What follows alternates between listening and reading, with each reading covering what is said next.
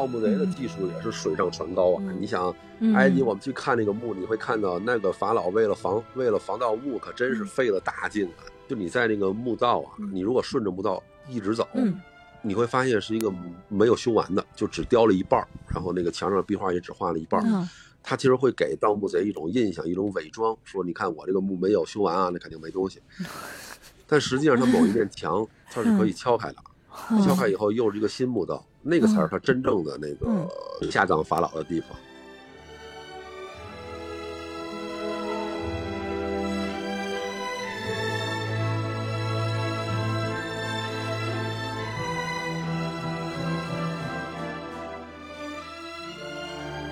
他埃及目前的情况是，年轻人得听他的长辈的，哦，对，女的得妇女得听她的丈夫的。嗯你在这么一个情况下，你搞这个民主选选举，你根本就是这个选民的意志就不是自由去嗯能够去这个自由表达。嗯对，另外，像有一个问题就是埃及的这种投票站啊，一般都设在这种能公共集会的地方。哦，但是呢，它能公共集会的地方都在富人区。嗯你开罗，你说穷人，你如果你不打出租车的话，你想从你住那个地儿到，假比说就他那个总统府啊，嗯或者他那个他解放广场，类似于咱们天安门广场一样，你到那个解放广场，我觉得你不倒个两三趟车，你恐怕去不了。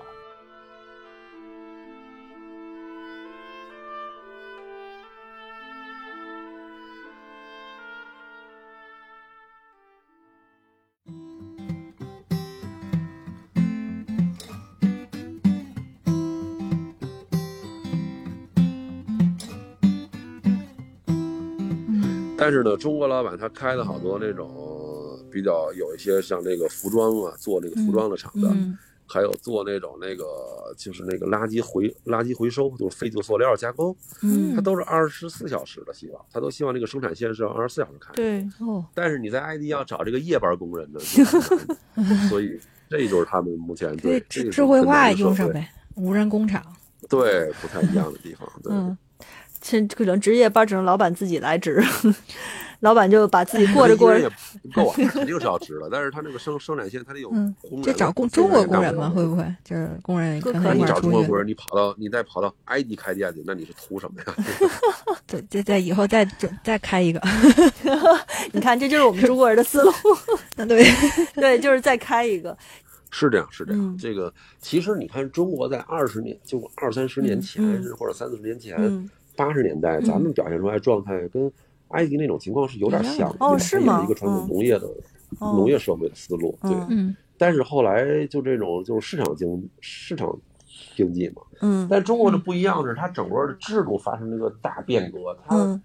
包括它的所有配套的这些政策，嗯它都是有利于鼓有利于鼓励你这种产业工人的。嗯。埃及没有这种变革，哦。埃及它应该说是一个典型的农业社会，所以嗯。它整个的这种社群啊，你比如说你如果有足够多的工人，嗯那你一大问题是你这个你你这个年轻人首先得有得是一个自主的，对吧？嗯你先得能够决定自己的生活。对，你就像中国的女工，对吧？我想去哪儿打工，这我自己我想去就可以去，哦，对吧？这个家里能干涉，但是通常来说没有办法限制，对吧？嗯那个埃及是你如果家里不同意，你是没有办法出门的。你这个嗯他是可以去跟警察呀，哦可以跟警察说呀。他也有法院，哦，法当然了院还支持他是吗？他们是这样，是这样，对，就是女生啊，嗯哦哦，首先从整个这个社会氛围来，嗯。呃，因为客观上来说，这种尤其流水线工人，国内也是以女工为主，因为呃男女毕竟在在在这个注意力啊，嗯。然后在这个特质上会有些区别。目前国内实际上这种流水线工人，这个全世界都是一样，流流水线的工人就是以女性为主。嗯。哦，所以说呢，你埃及这个女性，她实际上这个女性的解放远远不够充充分。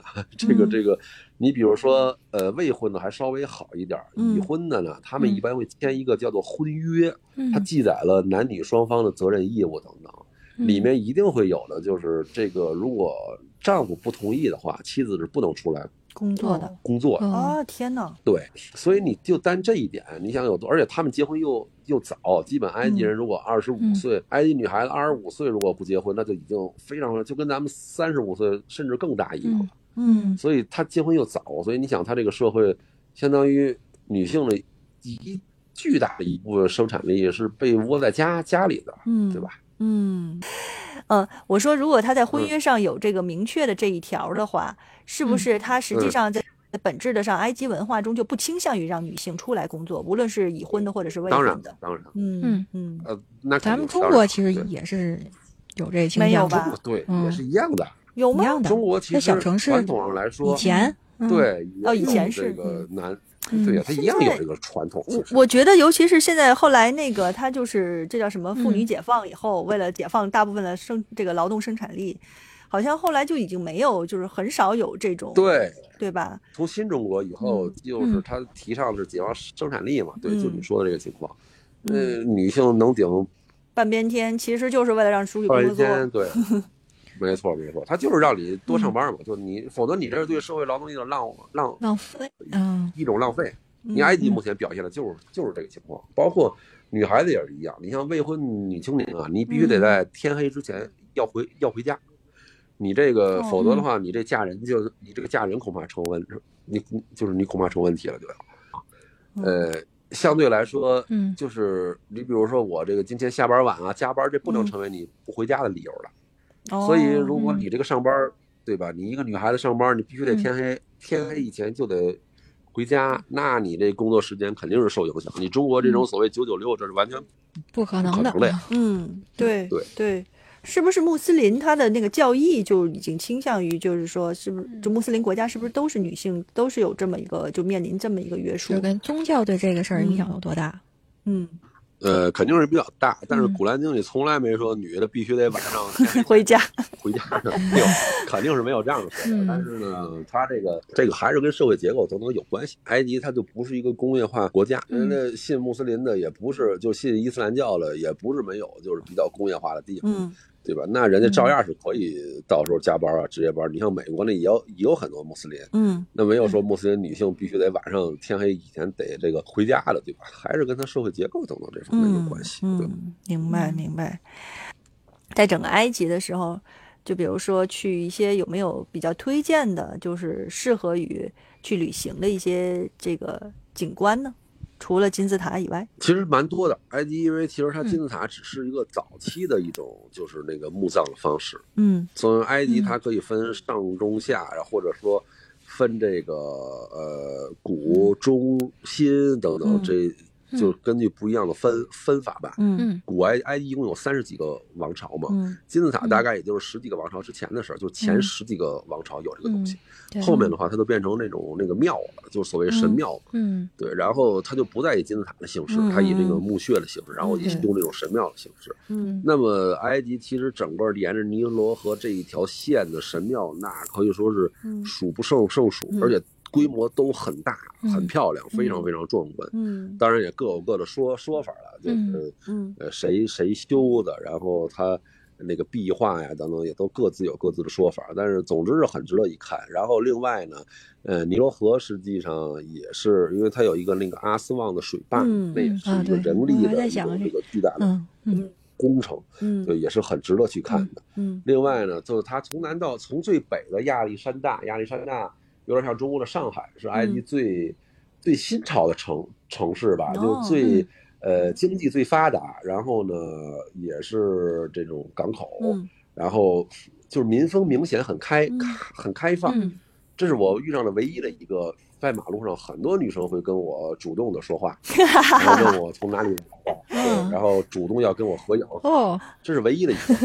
对 还要合影你在那个上海，对，在内陆是根本不可能的。这就是女生可能会很好奇的看你，嗯但你只要跟她目光一对上，她马上就把目光挪开，就是嗯低着低着头走了。她不会说主动跟外国人说话，主动跟一个单身的男人说话，她肯定不会这样做的。但是亚历山大就不是，她那个很多女生会主动的跟你说话。问你哪里来的，嗯然后你说不说阿拉伯语等等，这个就是很这种开这这种开放在在埃及其他城市很难见到，对。嗯嗯然后这是从最最北到最南，那个它有一个叫那个阿叫那个阿布辛贝的地方，阿布辛贝的那个地方是特别好玩的一个地，就是它是一个嗯巨大的神庙，然后它本来应该是在修这个阿斯旺水坝的时候被淹了，有点像咱们三有点像咱们嗯三峡一样。嗯然后呢，埃及政府和联合国那个教科文组织呢一起联联手啊，把这个整座神庙向上迁了一座山，大概是就相当于它原来在山脚，嗯。把它给迁到山腰上去了。哦，当你去的时候，你会发现那个神庙那么大的石头，就是那像那个神，它雕有四个那个神神神像嘛，嗯那个神像的一只那个耳垂儿，嗯大概都是我就是三三四个我这么高，哇所以哦，它太壮观了，非常非对常大，非常壮观。而且嗯你想把那么大的一个神庙整体的迁到从山顶。山脚迁到山腰，哇，很神奇。那个真的，你想想都觉得哦这个工程真是真是太太了不起了。做到的呢但它这个嗯呃，他们因为嗯。这也是现代人家有自己一套，就是联合国他也嗯。呃找这种施工队啊，然后包括怎么测算啊等等，而且另外还有一个特别好玩的事情，就那个神庙啊，它有一个说法，就是它是那个拉美西斯二二世修的嘛，在每年那个拉美西斯二世的生日的时候，嗯。就大概咱们现在的大概十月二十二二号左右吧，嗯那个他修那个结构就是太阳啊，可以当时那个太阳的角度，嗯可以一直射到这个神庙的里面去。最深处，最深处有一座拉美西斯的像，嗯也就是每年在拉美西斯二世生日的时候，他那个像都会被阳光直接的能够晒到，嗯而且那一年嗯只有那个时候，一年只有这一天才能够晒到。所以你想，嗯这个本来就非常神，非常神奇了。嗯。那神庙里迁移也要兼顾这个事情，对呀。所以这个变得特别难。嗯对你这不是简单的说你你只是把神庙迁上去，你还要照顾到说你每年那个十月二十二号还一定要让那个太阳晒进来。嗯。事实上呢，还是差了一点儿，差了一天，哦，就是二十一号，原来的是可能十月二十二，嗯。我印象这个日子我记得不太清楚了，嗯。但是差一天这件事情是没错的，嗯。就是原本可能是十月二二十二，结果现在变成十月二十一了，嗯就是差了一，就是它这个第三个过程还是差了一天。嗯当然，一方面也说明这个工程多么精密，嗯另外也说明古埃及人的这个就这个立法的知识啊。你想，现代人你科学已经这么发达了，嗯你想复原，其实还是会有有一点误差。对，嗯就是这样。嗯嗯。嗯 哎，确实是，就是嗯这几个古国，就是还有很多嗯未解之谜，包括现在到现在对那个金字塔，但是也有现在有一种很那个什么的阴谋论的说法，说那个就就不是 古埃及人做的，不知道现在就是那个。对对，嗯现在不知道埃及现在还仍然仍然是倾向于哪个呢？还是外星人儿古埃及人做的，还是根本就不是古埃及人做的？那肯定是倾向于古埃及人做的呀自己就是，自己修，肯定是说自己我这祖宗多厉害呀，对吧？总不能说 外星人啊。这个你进到那个金字塔里面了吗？我进了，我去，因为有一座金字塔是盖不，其实不止一座，嗯但我只我只去了一座，里边开放的。然后，呃其实因为它里边的东西都已经搬出去了嘛，它所以它就是一个墓墓室。嗯但你想一想，你是在嗯金字塔的最中、最中央嘛，你还是觉得挺好玩的，嗯肯定是。嗯然后爬的过程也蛮难的，因为嗯它那个墓道啊很很很矮，主要是。嗯所以哦就跟地道尤的得其是难受猫着腰，对你得嗯弯着腰，得弯的角度非常的低，在里面走，那个很累。嗯嗯就是对，当然后边他会尽量方便你走，嗯开一些，但是他那个有那么一段就很矮，你走起来很困难，就是半跪半爬在里面走的，很难。嗯对，嗯对我这大概它这个位置是在这个金字塔，从外边来看是它这个嗯主中央在上边下边还是更下边的地方，在哪个方位上？嗯呃，它是在正中央，哦，嗯就相当于说金字塔它不是一个一个一个这个三角形嘛，嗯那大概就是你那个沿着就每一个中每一个三角形每一个边的中中点哦和那个另一个顶点连线，然后三个三条线三条线最后能交上的那个位位置，对就是中心这所以个三角锥形的所以是一中心点个中央。哦。嗯哇，那你这个就是到嗯。中央的时候是能够看到它的棺椁，还是它连的木乃伊还还留在里面呢？这都搬出去了，想的我想的呃，空的嘛，就是发掘之后肯定是要搬出去了，嗯。但是埃及实际上，因为它那个金字塔已经被盗了很多很多次了，就所有的墓啊、对都已经被盗了，那么好几千年，嗯。就是留给现代的人类学家、考古学家能发掘的东西，其实不是太多了，已经。嗯当然，他们还是有很多可以做的事儿啊，但是实际上每个墓就有点像中国什么秦墓、汉墓一样，嗯。那都已经被盗墓贼都已经盗过不知道多少遍了。对，嗯。是我看一个书上写，十二世纪就已经有盗墓村了，就成 那是相当于咱们那种洛阳铲的意思。啊，嗯，所以 所以肯定里边啥也没了。嗯，就是这个是的所以这个文明古国面临了同样的问题，就是被盗墓。对，你想埃及这考古进行了也得上百年了。嗯。目前真正特别有分量的没被盗过的，就是有一个图坦卡蒙墓，所以嗯嗯。有一个图坦卡蒙的什么那个图坦卡蒙之宝，嗯对，对它被做成很多很多纪录片儿，这个主嗯。题、就是为什么最后被发它掘了。为什么嗯它为什么会那么重要？因为就发掘出来了这么一个墓是没被盗过，其实嗯 你其他的都已经或多或少的被盗过了。嗯对，嗯对，他们就是因为盗也是它其实是嗯匆匆下葬，所以就放在了一个临时的墓里头，就比较隐蔽，就啊，不反而，是他保们那个都护了这个墓。很完很完善但是嗯盗墓贼的嗯技术也是水上船高啊！嗯你想，嗯埃及我们去看那个墓，你会看到那个法老为了防为了防盗墓，可真是费了大劲了，这个嗯各种花招儿。你像他们很多人会啊，嗯。就你在那个墓道啊，你如果顺着墓道一直走，嗯。你会发现是一个没有修完的，就只雕了一半儿，然后那个墙上的壁画也只画了一半儿。嗯。他其实会给盗墓贼一种印象，一种伪装，说你看我这个墓没有修完啊，那肯定没东西。但实际上，它某一面墙 它是可以敲开的，敲开以后又是一个新墓道，那个才是它真正的那个嗯。就是，呃，就是下葬法老的地方，他的这个珍宝都都在那个里面。嗯 所以就是包括那种陷阱，这个是真的。你看那个金字塔说什么有什么水淹啊，什么火烧啊、嗯射箭啊，没有那么夸夸张，但是陷阱绝对是真的。这个它有好几个地方都是，你走进去，嗯嗯如果你不注意，它有很深的那个陷那个陷坑，嗯你就会摔摔进去，这是这是真的。对，就是你这都有也看到没错了，，你也看到那个坑了。这个都能看到，对，哦都能看到，呐！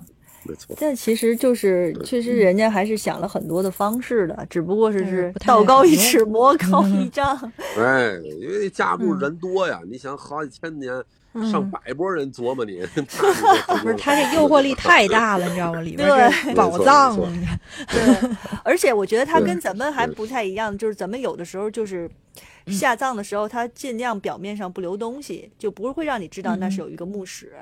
然后这个呢，就是属于是在表面上就能看到的，哎，它就在那儿，它每天我路过那儿都能看到的。对，实际上古埃及后来也嗯后后来也是嘛，尽量不让人知道这个墓在哪国王的墓在哪但是也没用，对，因为而且另外客观上他们跟咱一样，它有一个风水的概念，类似于风水，嗯他们是认为这个太阳因为是东升西落嘛嗯，他认为这个西面啊是呃人生循环起始的地方，哦所以它的要求是。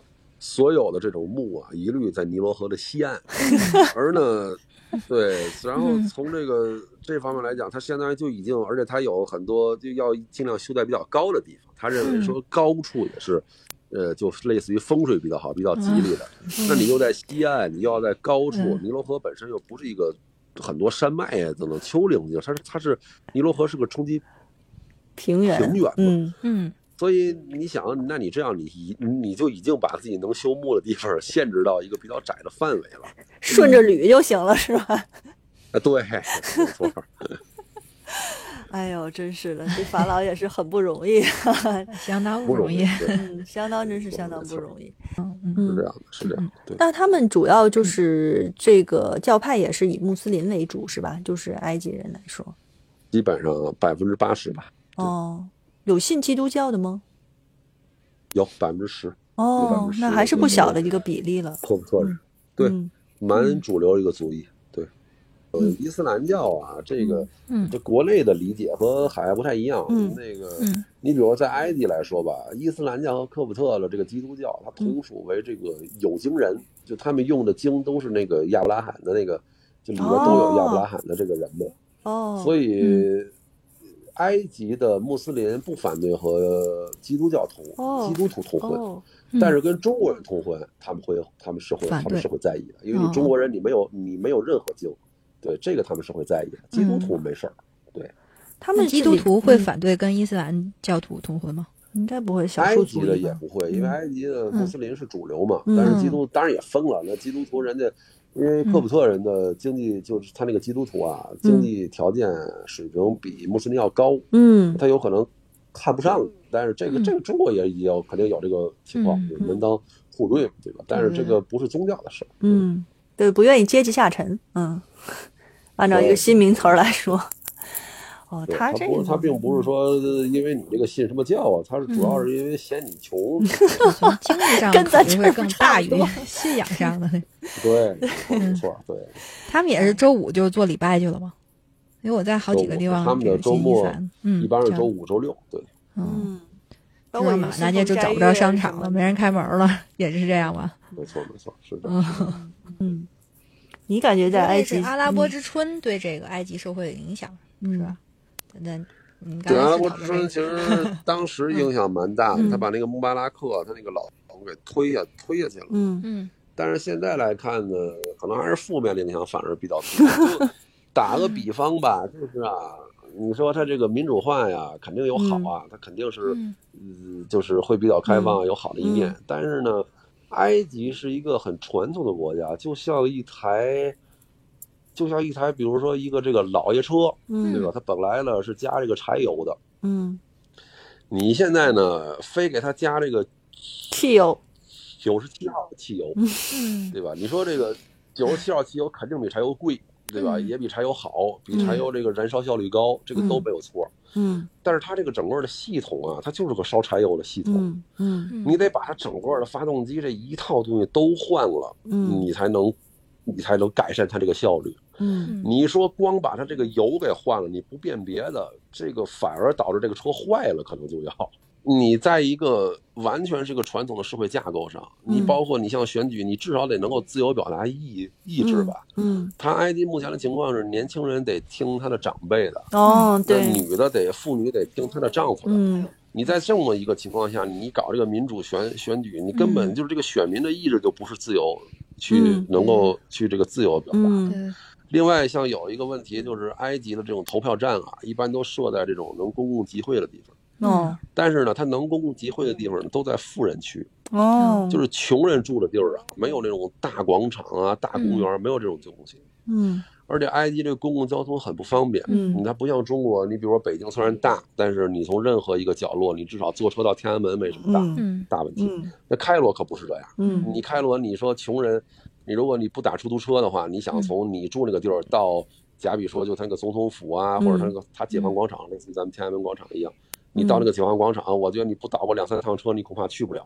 嗯，那你说这穷人就为了投票，他他他嗯。给你费这个劲，嗯。所以说呢，他这个先先天就已经相当于筛筛选掉了一个巨大的一个群体了。嗯。嗯。所以埃及它那个闹市那个那个阿拉伯嗯。之春，表现一个特点是越是富人区越乱，嗯，越是富人区越容易闹事儿，因为他所有的集会他只能在富人区那些广场搞，嗯。他相当于一个穷人区啥事儿都没有，甚至有些人都不知道发生了什么，就是他他他离得太远了，嗯。对，尽管距离可能也也就十公里，但实际上那是跟他完全相完全不一样的世界，他不知道另外那个世界在对吧？在发生什么，这是跟中国这个交通等等很不一样的情况，对，所以阿拉伯之春这种民主化对埃及的影影响，目前看跟想象的还是挺不一样的，是。那它等于说，其实相对来说，就把这个投票权基本上集中在那种中产向上的阶级，或者叫富人阶层，是这样的，对吧？就是其实就变成精英政治了，就是说白了，就是没错，就是他的这哦种民选，其实就根本就不是一个能够代表真正意义的民，嗯而且即便是中产，他选出来的人也不是完全不是他想象的那个那个样子的，所以埃及这个经过这几次民选以后，大家反而对这个事情很失望，是这样。嗯行，我们说点轻松的吧。对你在埃及吃了什么好吃的呀？有什么对好好吃的那埃及这吃的确实是，太好吃了。对埃及这饮食确实是相对来说，相对来说差差差一点儿，就是哎啊，差一点儿，哎，我这满怀期待呢，我准备流哈喇子了都。我怎么听说人家说去埃及吃胖了呢？变成差一点儿了呢？你您是在那个酒店里这个嗯并不对，对对对对对，他是主食多是吧？这吃胖和吃好没关系，对他有可能这个人吃的很胖，但他吃的好，对吧？这个管够管饱的。对他主要吃什么？是吃主食吗？对他们嗯就是首先吧，埃及人啊比较崇尚的是这个原味，那就是他比较崇尚食物这个本来的味道。哎，我还搜了点资料，我看还就是阿拉伯人嗯不是喜欢用嗯阿拉伯的香料吗？为什么埃及这个对会崇尚没本味呢错没错，他们都是听着像日本的传统。对他们的香料尽管嗯很多，但是呢，它不会像比如像咱们吧，你像四川啊、川菜等，它会放很多的香料，对吧？嗯，对它会营造出一个所谓川味儿啊，对吧？嗯所谓卤味儿啊等等。它不是，它他们更崇尚它的香料只是一个辅助，它是嗯用来就是衬托这个食物食嗯衬托食材的。你比如说很典型的一点吧，埃及有羊肉，嗯有孜然，嗯有辣子面儿，盐肯定更有了，它就没有烤羊肉串儿。你说多么奇怪？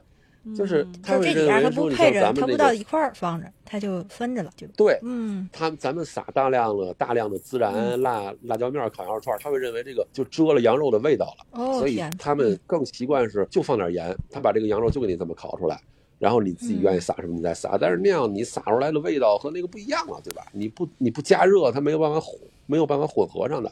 嗯所以我在埃及首先一个感觉就是吃什么肉吧都不如国内的有味儿，你知道吧？就是就这个明这个感受很明显，嗯没有那么咸，不是没那么没有孜然味儿也没有那么嗯香也，哦，就是没有膻羊肉味儿，嗯，对，它没有膻味但肉质会更好。它它膻味儿少，它那个羊肉哦难怪味道没有咱们那么重，对，它它的膻味儿比较淡，对。嗯所以埃及人也不太爱吃羊肉，其实他们嗯主要吃、主要是吃那个牛肉系列，羊肉吃的很少，哦是啊，哦跟咱们想象也不太一样。对，嗯，那牛肉他们是怎么做呢？是的，你牛肉就是烤啊，还是这个做法就是有三种，也还是原味牛肉有，三种做法，不加料儿塔塔等等。嗯。对，反正就是三种主流的牛肉丸子，哦，就是嗯。它是它牛肉丸是一个长是一个长条的，嗯有点像咱们一条那个腊肠一样。但它是那个，就是用那个牛肉末混上洋嗯。混上洋葱等等嗯烤的，嗯那个东西叫哦 kafta，我看到了，嗯就是嗯就是牛肉牛肉长条牛肉丸儿，这是一种做法；嗯。一种是牛肉块儿，烤牛肉块儿；嗯。还有一种呢，就是呃，怎么说，就是那种圆形的牛肉丸子。对，反正我听着都是丸子、牛肉条、牛肉丸、牛肉块这都。叫丸儿，对但有各种形状的丸儿是吧？这个说实话我也不太理解。中国咱们也吃丸子，但嗯咱们的丸子是一种专门的做法，对吧？就咱们不会光烤丸子，咱们的丸子是配菜呀，对或者我比如说什么红红烧丸子、南煎丸子，对吧？嗯，他们明明你挺好的肉，你非要给剁成馅儿再做丸子，这咱们就有点不理解。就是也不加别的还是这东西是吧？就多还碎了，是这个东西，对，天哪！没错没错。他可能会觉得做丸子的不塞牙。哎，把纤维都弄碎了，细是，反感正就是它还能减少油腻对，按咱们想的话，你好好的嗯肉，你就是你就是弄成肉，弄成肉馅儿，就相对档次比较低了，感觉嗯对吧？他们不是，对，他们吃海鲜吗？呃，也吃，但是主要是鱼，因为尼罗河其实就不是海鲜，算是河鲜吧。哦，对对，嗯尼罗河产那个罗非，产那个罗非鱼，哎嗯。很好吃很主流的吃的东西。对。嗯。对，尼罗河炸鱼好多个嗯。地方都以这个有这个出名。对，嗯，嗯。对对对，哎呀，真是的，那真是你苦了你，你在那儿待了俩仨月，除了牛肉丸牛肉块牛肉条，我后来啊，我找了一家韩国烤肉馆，还不错，我都天天在这个韩国馆子吃饭。对，那个真的是挺难的。对，就是在烤了五花肉开罗 嘛，就是比较开放的这些城市，你可以找到世界美食，就不用非得吃埃及料理了，对吧？对嗯，哦，对，也就在开罗还好，其他地方哦都不太行。对，对，嗯我还正想问呢，如果他们以穆斯林为主的话，那么他们就比如说像韩国烤肉，他们是不是也不能烤五花肉了？就是碍于周边居民的这个禁忌的话，啊，应该是吧因为他有他有那个基督徒嘛，基督徒没有这个哦禁禁忌，所以还好，他能买到猪肉。但是，一般的饭馆是这样的：嗯你如果要是搞了烤五花肉，那就嗯意味着穆斯林没法到你这家店来吃饭了。哦，所以从经济的考量呢，那你肯定你要有所，嗯那除非你在一个就是非穆斯林的地方，你可以搞，就比如说在开罗，嗯你在那个游客区、使馆区，嗯，那你你可以搞。嗯但是你如果在大多数地方，那你就意味着你把你主要的、就主要的人都没法在你这儿吃、吃饭了嗯，这个你就要考虑好了，对吧？嗯嗯，明白了。哎呀，实在是太感谢李毅了，这让我们知让我们知道了埃及的很多非常有趣的事情。哎，谈不到，谈不到，嗯谈不到，嗯很荣幸，很荣幸。嗯一定要好，对对对，有喜欢李毅的同这个朋友们，可以关嗯注他的微博，还有他的公众号，我们会放在介绍里。非常感谢呃大家的收听，尽量有趣一些，确实很有趣，有趣有料，非常有还有哎数据分析，谢谢，谢谢，谢谢。学者。